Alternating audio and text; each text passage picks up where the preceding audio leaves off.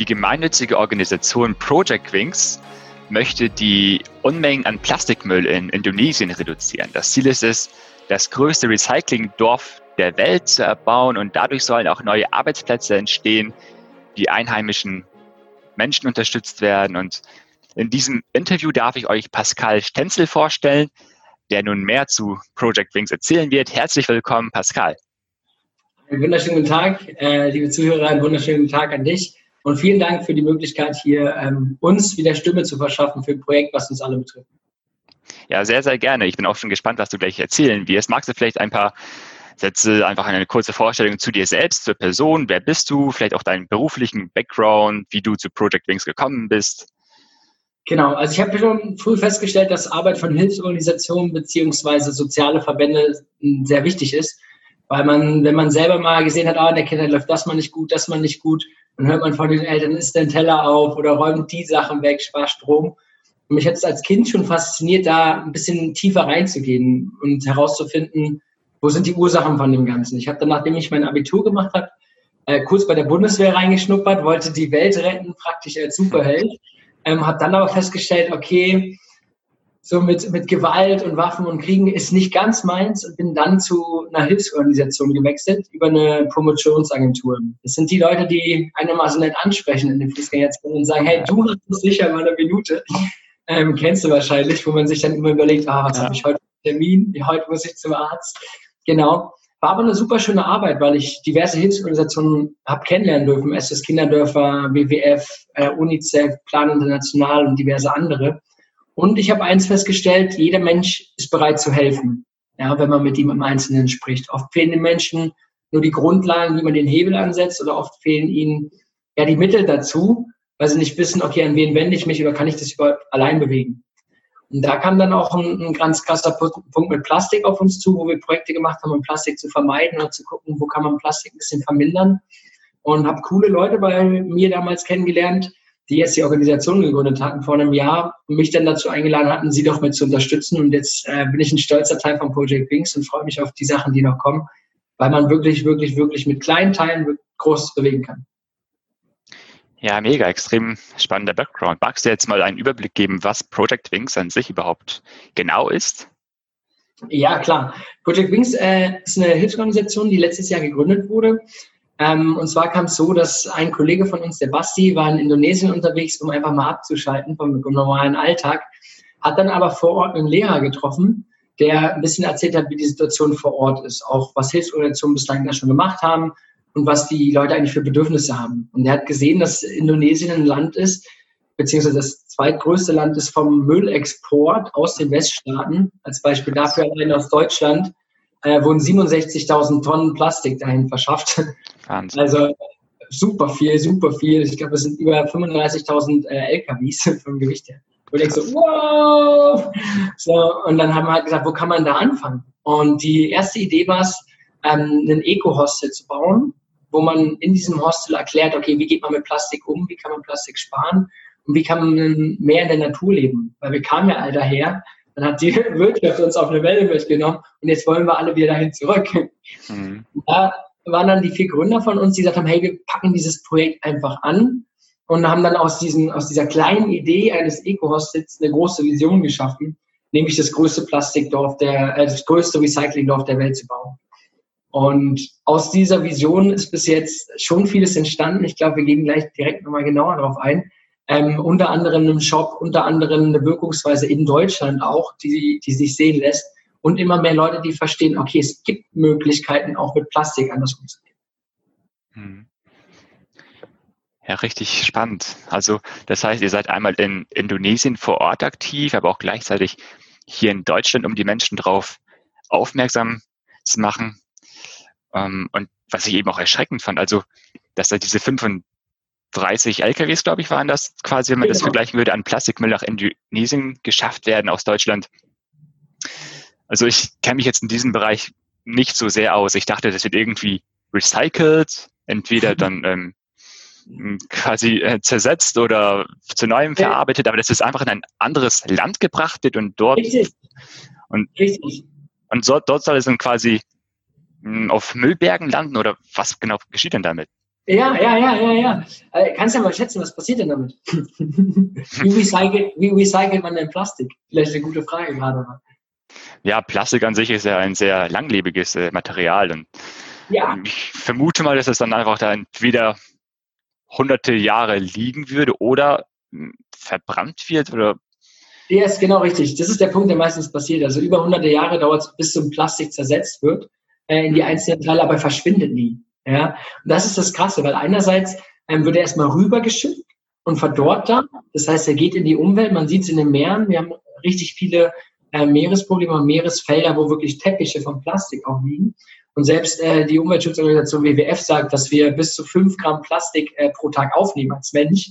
Das heißt, alles, was halt äh, dort in der Natur gelagert wird, landet letztendlich bei uns wieder. Und der zweite Punkt, um es zu recyceln, ist das Verbrennen, was du super angesprochen hast. Die Leute verbrennen einfach das Plastik. Dadurch entstehen zig giftige Gase, das Ozon wird äh, gestellt und es bleibt eine klebrige Masse übrig, die auch nicht komplett verschwindet. Das ist halt die Problematik, wie, die, die wir gar nicht kennen, weil wir sagen, okay, wir packen es in die gelbe Tonne, es kommt ja dann schon weg und dann kommt es ja auch weg, aber halt nur ein anderes Land. Und ähm, ich glaube, viele Leute kennen es, die schon mal am Bali gewesen sind man denkt immer so, wow, was für schöne, große, breite Strände, warm, sauber, gereinigt. Aber wenn man genauer hinschaut an den Ecken, dann sieht man, dass genau da die Müllhalden eigentlich versammelt Krass. Ich finde es auch ziemlich dreist, dass hier in diesen, ich sag mal, reicheren westlichen Ländern so viel Müll anfällt, dass man das dann einfach in diese Länder rüberbringt. Also warum lassen die Länder das dann äh, mit sich machen? Weißt du da irgendwie was, diesen politischen Background vielleicht? Oder bekommen sie da ja. ja. es gibt ja einerseits äh, gibt's ja ähm, Gelder dafür, dass sie das halt aufnehmen, das Plastik. Ich sage mal, man lebt ja da eh in Regionen, die relativ ähm, arm sind, beziehungsweise auf Hilfsmittel angewiesen sind. Man merkt es auch gerade in der Situation mit Corona. Ähm, 80 Prozent der Einnahmen sind eigentlich Tourismussachen, ja, Tourismusgeschäfte oder das Arbeiten mit, äh, mit Touristen. Das fällt gerade alles weg. Ähm, und der zweite, der zweite Teil ist halt, dass man sich halt irgendwie durch Import-Export ähm, noch die Staatskosten ausgleichen kann und das hat dann vor allem durch die Einlieferung äh, vom Plastik. Mhm. Ja, wie wir sehen, läuft nicht alles so gut. Sehr viel Plastik wird rübergebracht. Ähm, und was genau macht ihr jetzt mit diesem Plastik? Also seit einem Jahr, wenn ich es richtig verstanden habe, gibt es Project Wings bereits? Genau, also die Idee geht schon knapp zwei Jahre, seit einem Jahr wurden wir gegründet, also vor einem Jahr. Ähm, und die Idee ist einfach mit Plastik besser umzugehen. Das heißt, im ersten Teil erstmal die Folge zu beheben, weil es gibt gerade keine perfekte Recycling-Methode für Plastik. Das heißt, wie kann man Plastik nutzen und so schützen, dass er nicht vom Verfall geprägt wird. Deswegen haben wir uns ein cooles System ausgedacht. Deswegen habe ich auch mal was mitgebracht. Und zwar das hier. Weißt du schon, was das ist? Schon mal gesehen, gehört? Also ich habe auf eure Website geschaut und das dürfte eines der, ich sag mal, Bausteine quasi für eines der Häuser sein, wenn ich. Richtig, das ist ein Eco-Brick.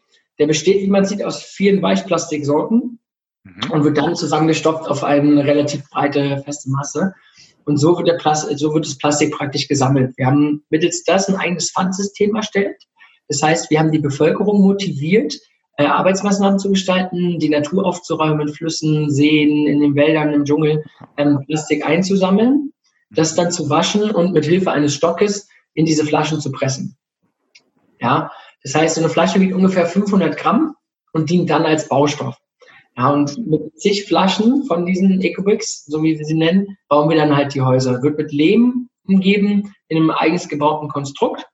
Mhm. Und so durch ist, oder so, dadurch ist das Plastik von den Umwelteinflüssen geschützt und es kann sich nicht so schnell zersetzen. Das heißt, erstens hat es keine Umweltfolgen und zweitens ist es so, dass wenn es irgendwann mal eine Recyclingmöglichkeit gibt für Plastik, haben wir die Möglichkeit, das jederzeit wieder rauszubauen, ähm, um es dann halt verwerten zu können. Mhm. Das heißt, ihr baut ganze Häuser damit in ein äh, Lehmkonstrukt, wie du sagst. Da tut ihr diese Fläschchen hinein. Ähm, mhm. Und was sind so eure Erfahrungen bisher im Vergleich zu herkömmlichen Häusern? Gibt es da Nachteile oder auch Vorteile dadurch, dass man ähm, dieses Material quasi verwendet, Plastik? Also vielleicht in Bezug auf die Dämmung oder andere Dinge, die eben das ja, also wir, haben, mhm. wir haben mit Kooperation mit Architekten, mit äh, Bauingenieuren und zusammen mit der mit verschiedenen Universitäten, auch der Uni Münster, ähm, ein Prinzip konzipiert, was den innovativsten und nachhaltigsten Standards entspricht. Das heißt, es dient schon als Dämmmaterial, es ist relativ günstig. Ähm, und der größte Vorteil ist natürlich, dass wir das Plastik aus den, aus den Regionen sammeln und somit die Umwelt davor schützen. Mhm. Ja, natürlich. Und die Flasche, die interessiert mich jetzt auch nochmal. Also, sie wiegt ja. 500 Gramm.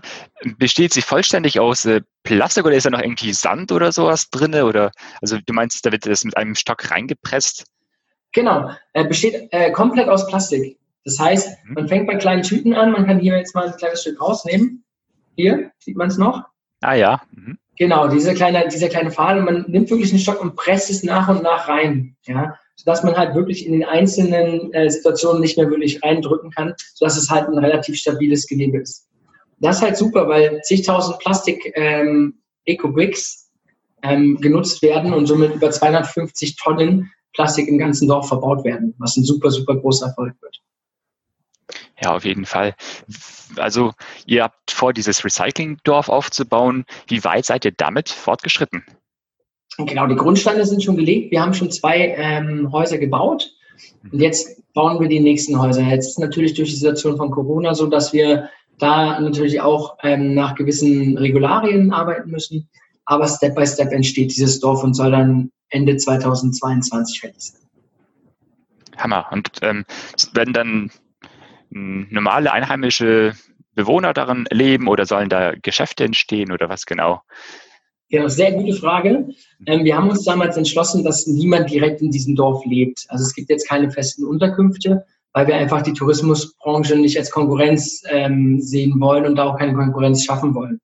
Es gab nämlich den Punkt, dass, dass, dass schon viele Hilfsorganisationen versucht haben, vor Ort äh, was zu verändern und ihnen den Stempel aufzudrücken. Und das ist für uns ganz wichtig, dass wir es nicht machen. Das heißt, wir haben ganz lange mit dem Lehrer gesprochen, haben dann mit ähm, Einheimischen vor Ort gesprochen. Was sind denn eure Bedürfnisse? Was braucht ihr denn für Gebäude? Und welche können wir für die gesamte Bevölkerung nutzbar machen? So ist zum Beispiel dann der Plan von, ähm, von der Culture Kitchen entstanden, ein Plan von einem Marktplatz, ein Plan von einer Bildungsstätte, die wir dort vor Ort bauen, einer Bibliothek und diversen anderen Gebäuden, die dafür nutzen dass Kinder, Jugendliche zweimal auch in der Woche gratis daran teilnehmen können, an zum Beispiel verschiedenen Kursen, an zum Beispiel Themenprojekten, Sprachkursen ähm, und diverse andere Möglichkeiten für Natur- und Umweltschutz. Und ich glaube, das ist auch ein richtig, richtig cooler Punkt, weil so gilt es halt als, als Konstrukt, was überall umsetzbar ist und gleichzeitig keine Schädigung für die Bevölkerung oder die Wirtschaft fordert. Total cool. Ähm, das hört sich jetzt ziemlich an, dass die einheimische Bevölkerung sehr eingespannt ist. Also du sagst, ähm, da sind sehr viele Menschen dabei, den Müll quasi aus den Meeren und aus anderen Flächen quasi hm, einzusammeln und dadurch, dadurch diese Flächen zu bauen. Ähm, wie habt ihr das geschafft, die Bevölkerung so zu motivieren dazu?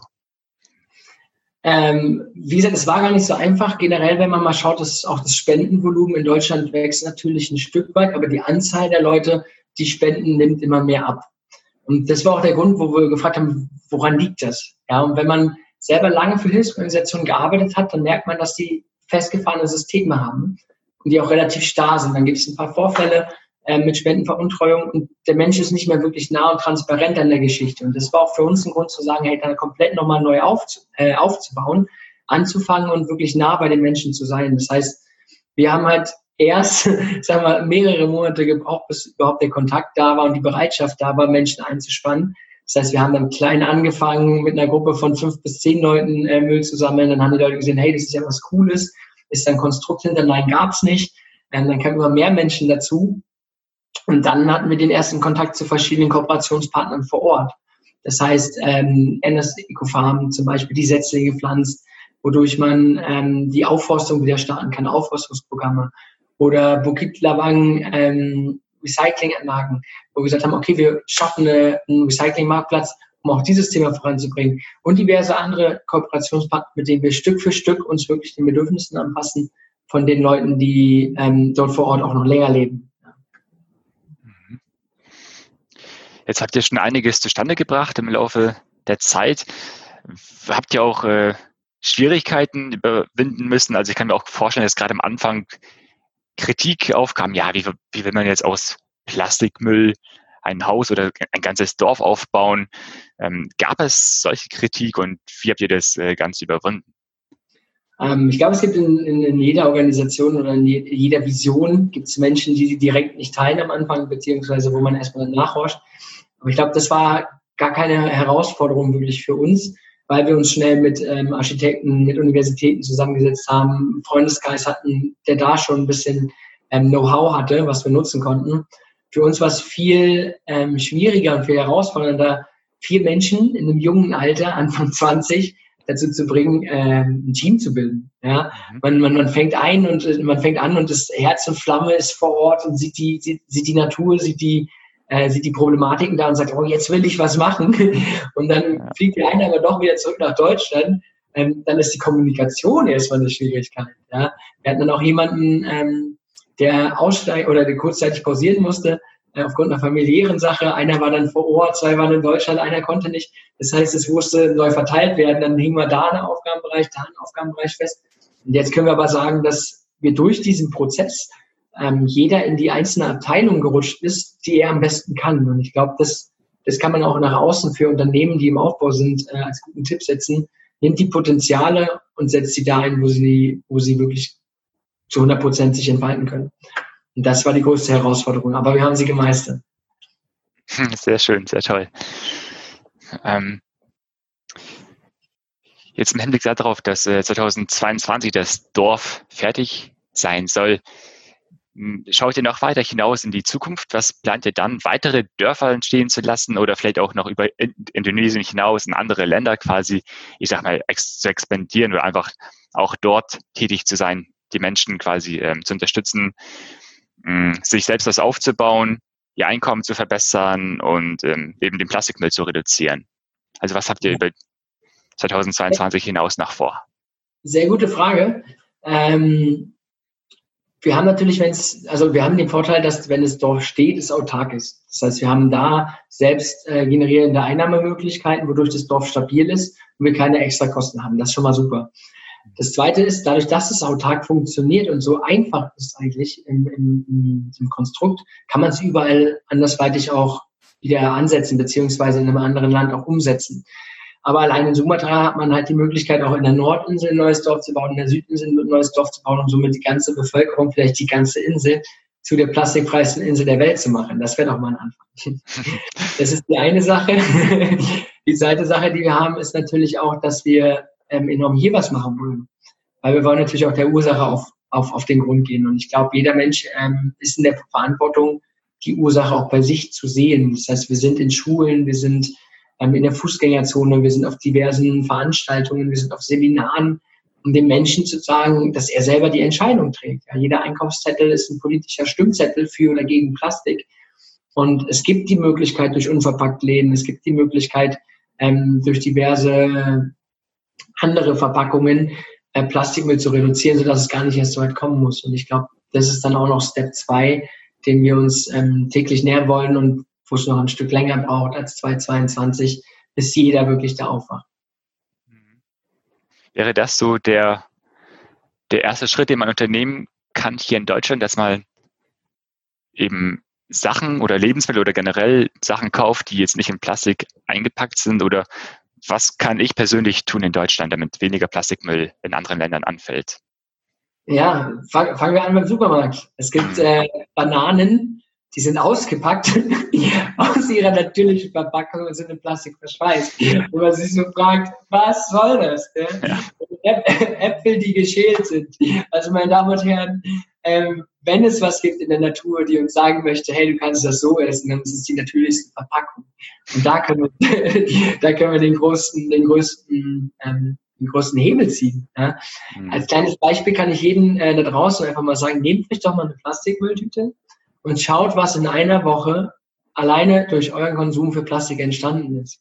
Und wenn man das einmal sieht wirklich und dann daran denkt, dass es nicht verwertet werden kann, beziehungsweise wieder in unserem Körper landet, ich glaube, dann macht es auch Klick. Und dann geht man auch mal mit ähm, einem Stoffbeutel raus und holt da was. Oder man geht mal in einen unverpackten äh, Laden rein. Und es ist ja auch nicht teurer. Ja? Es ist der gleiche Preis. Es ist nur die äh, Frage des Umstandes. Und der Mensch nimmt immer den geringsten Widerstand, aber somit kommt der größte Widerstand zurück. Und ich glaube, das muss uns allen bewusst werden. Und wenn dieser Punkt erreicht ist, dann haben wir das Größte erreicht, was jeder Einzelne tun kann, nämlich auf sich selbst zu schauen, um für die anderen ähm, mehr dazulassen. Diese Unverpacktläden, die finde ich jetzt ganz spannend. Also ähm, ich muss zugeben, das ist noch relativ neu für mich. Ähm, habe ich bisher noch gar nicht so auf dem Schirm gehabt. Wie sehr sind sie verbreitet in Deutschland? Gibt es sie in den meisten Städten schon, dass man dort einkaufen gehen kann oder eher vereinzelt? Genau, also es ist so, dass es natürlich in den Hauptstädten, also Berlin, Hamburg, München, äh, sehr präsent sind. Mhm. Ähm, wir sind jetzt zum Beispiel in Koblenz mit unserem Sitz, sondern hier gibt es eins, zwei Unverpacktläden. Ist halt so, dass alles ähm, vor Ort in Glastrichtern ist. Man nimmt seine eigenen Verpackungen mit. Plastik ist ja generell nicht schlecht. Es kommt darauf an, wie man es verwertet. Ja, wenn du jetzt drei Tupperdosen zu Hause hast aus Plastik, ja, dann nutzt sie. Ja. dann werden sie auch nicht weggeschmissen. Wenn mal was kaputt geht, okay. Ähm, aber die sind wiederverwertbar. Und wenn man dann diese ähm, Füllnisse nimmt und sie zum Unverpacktladen mit reinnimmt, kann man sich alles abpacken. Vorteil ist, man trägt nicht so viel mit nach Hause. Zweitens, man ernährt sich gesünder. Und drittens, ist es alles frisch. Und ich glaube, wenn man da auch noch mal ein bisschen darauf achtet, tut man nicht nur der Welt was Gutes, sondern auch seinem Körper. Hm. Ja, eine echt gute Idee. Ähm, jetzt wird mich noch interessieren, Project Wings. Ähm, wie finanziert ihr das Ganze? Seid ihr vollständig von Spenden abhängig oder dadurch, dass ihr quasi diese Häuser, dieses Dorf baut, kommt dann wieder Geld zurück in die Organisation oder wie wird das Ganze finanziert? Sehr schön. Beides ist der Fall. Ähm, erstens sind es viele Kooperationen, die wir haben. Wir haben durch die Präsenz in zum Beispiel Fernsehen, im Süddeutschen Rundfunk, äh, wo wir gewesen sind, im Radio, äh, in Zeitungen, haben wir erstmal eine große Welle geschlagen. Das heißt, wir haben da erstmal Aufmerksamkeit geschalten und konnten Partner gewinnen, wie zum Beispiel Sebamed oder halt auch René Adler, ja, und seine Frau Lilly Holunder. Das heißt, wir haben wirklich da Leute hinter uns, die sagen, hey, wir wollen was gemeinsam erreichen. Das ist natürlich super, super cool, weil es natürlich eine Präsenz hat und wir gleichzeitig so auch Unterstützung kriegen, das als wirtschaftlichen Teil. Zweitens ist es so, dass, dass das maßgebliche Herz der Organisation immer die Unterstützer sind. Warum? Ähm, weil die Unterstützer uns regelmäßig unterstützen. Das heißt, es ist ein fortlaufender, fortlaufender Prozess. Und die haben wir in den Fußgängerzonen gewonnen. Das heißt, wir stehen aktiv in Deutschland mit dem Infostand auf Festivals, Nachhaltigkeitsmärkten, Weihnachtsmärkten, ähm, ökologischen Veranstaltungen der Grünen Woche oder direkt äh, in der Fußgängerzone, um den Leuten zu sagen, wie wichtig das Thema ist und wie einfach es ist, uns zu unterstützen. Das so zu den Einnahmequellen, die wir gerade generieren. Langfristig ist es so, sobald das Dorf steht, haben wir die Möglichkeit, durch ähm, ein paar Kurse, äh, Seminare dort wieder Geld einzunehmen, was dann vor Ort für Wartungsarbeiten genutzt wird oder für die einzelnen Kooperationen, die wir haben, um dann Themen wie Artenvielfalt zu schützen, äh, den Orang-Utan zu stärken, ähm, Aufforstungsprogramme weiterzumachen und auch politisch ein bisschen dem entgegenzuwirken. Genau. Wow. Jetzt kommt natürlich die Frage, wie kann der Zuschauer, der Zuhörer euch unterstützen? Wie genau? Yes. Äh, erster Punkt, ganz wichtig, denkt einfach mal drüber nach. Nehmt euch die Zeit zu sagen, okay, wie betrifft mich das Thema? Wie stark bin ich in diesem Thema verankert und was kann ich jetzt ersten Schritt machen? Zweitens, sucht euch irgendwie einen Weg, wie ihr unterstützen könnt sei es jetzt durch verschiedene Organisationen, gerne auch bei uns. Wir haben einen Shop, wo wir nachhaltige Produkte ähm, anbieten, direkt aus Indonesien, ähm, gemacht von den Leuten vor Ort, um die Bevölkerung dort zu unterstützen. Und das Coole ist an unserem Shop, ähm, dass 50 Prozent der Einnahmen direkt in die Organisation fließen. Das heißt, wir können mehr davon machen, der Einkaufspreis bleibt der gleiche, aber man unterstützt was. Und die andere Sache ist, wir suchen jederzeit Leute, die äh, bei uns ein Praktikum machen, vor Ort unterstützen, dabei sind, und ich glaube, das ist der Punkt, der wichtig ist heutzutage, nicht nur zu sagen, hey, wir brauchen was von euch, sondern wir geben euch was. Und das ist die Erfahrung, die jeder machen sollte, mal vor Ort hinzugehen und zu sehen, wie ist das wirklich. Weil ich glaube, dann macht es erst recht Klick. Und dann Teil zu sein, um was zu verändern, ist super stark. Der letzte Punkt ist natürlich die Unterstützung, die in Deutschland fast jedem möglich ist, weil man kann äh, mit 29 Cent ermöglicht man uns so ein Eco-Brick ja, entgegenzunehmen. Das heißt, die Bevölkerung kriegt für jeden Eco-Brick 29 Cent, das sind 5000 Rupiah. Mit dem können sie sich eine Mahlzeit gönnen und somit ist auch die Bevölkerung unterstützt. Das heißt, ob ihr uns einen kleinen Betrag mit einmal überweist oder euch als regelmäßige Unterstützung bei uns eintragt, jede Hilfe ist da wirklich angemessen und jede Hilfe bringt uns voran, die Vision des größten Recyclingdorfes der Welt zu erfüllen. Mhm. Ja, die Links dazu packe ich in die Beschreibung des Videos oder des Podcasts, um quasi auf eure Kanäle zu stoßen, wo man euch dann unterstützen kann oder auch auf dem Shop. Was mir eben noch eingefallen ist, ähm, du sagst, ein so ein EcoBrick kostet 29 Cent. Aus wie vielen Bricks, EcoBricks besteht denn so ein normales Haus? Mhm. Oder anders, oder anders gesagt, hm, wie teuer wäre so ein Haus? Ist es im Vergleich zu einem herkömmlichen günstiger oder teurer? Also es ist natürlich günstiger, schon alleine aus der Tatsache heraus, dass das Plastik überall rumliegt. Das heißt, mhm. dafür, dafür äh, bezahlt man halt nichts. Ähm, diese 29 Cent sollen einfach dafür dienen, um Arbeitsplätze zu schaffen vor Ort und das Bewusstsein zu schaffen, ähm, zu reinigen. Und dann kommt es aufs Haus drauf an. Manche Häuser fassen mehrere hundert Stück, manche mehr. Äh, wir haben derzeit Garagen voll mit diesen Eco-Bricks, weil der Bau ja jetzt der weiteren Häuser beginnt.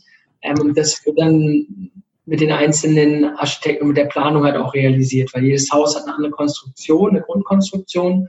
Wir wollen die auch so bauen, dass wir jederzeit die Eco-Bricks wieder rauskriegen könnten, wenn es eine nachhaltige Recyclungs Recyclingsmöglichkeit dafür gibt. Wäre es auch theoretisch denkbar, solche Häuser in Deutschland aufzubauen oder ist es aus gesetzlichen Gründen, von architekturmäßigen Bestimmungen nicht, nicht möglich, dass man so Plastikhäuser, ich sag mal, hier in Deutschland baut? Ähm, ich glaube, das Konzept ist überall umsetzbar. Die Frage ist, ähm, welche Regel, Regularien müssen wir da noch mit erfüllen, ähm, was die einzelnen Bandstrukturen angeht. Also wir haben ja schon mit unserem Bauingenieur, das ist auch ein Bauingenieur direkt vor Ort, das Ganze überwacht, ja, nach den deutschen Standards. Das heißt, es ist schon möglich. Aber ich glaube, die Gesellschaft wird sagen, so, mh, hm, ein Haus aus Plastik. Also wir werden es versuchen. Warum nicht? Ich glaube, es ist äh, nach dem Tiny House eine neue Möglichkeit, modern zu leben. Ja, auf jeden Fall. Wir leben in einer spannenden Zeit, wo viele neue Dinge auf, auf den Markt kommen und entstehen.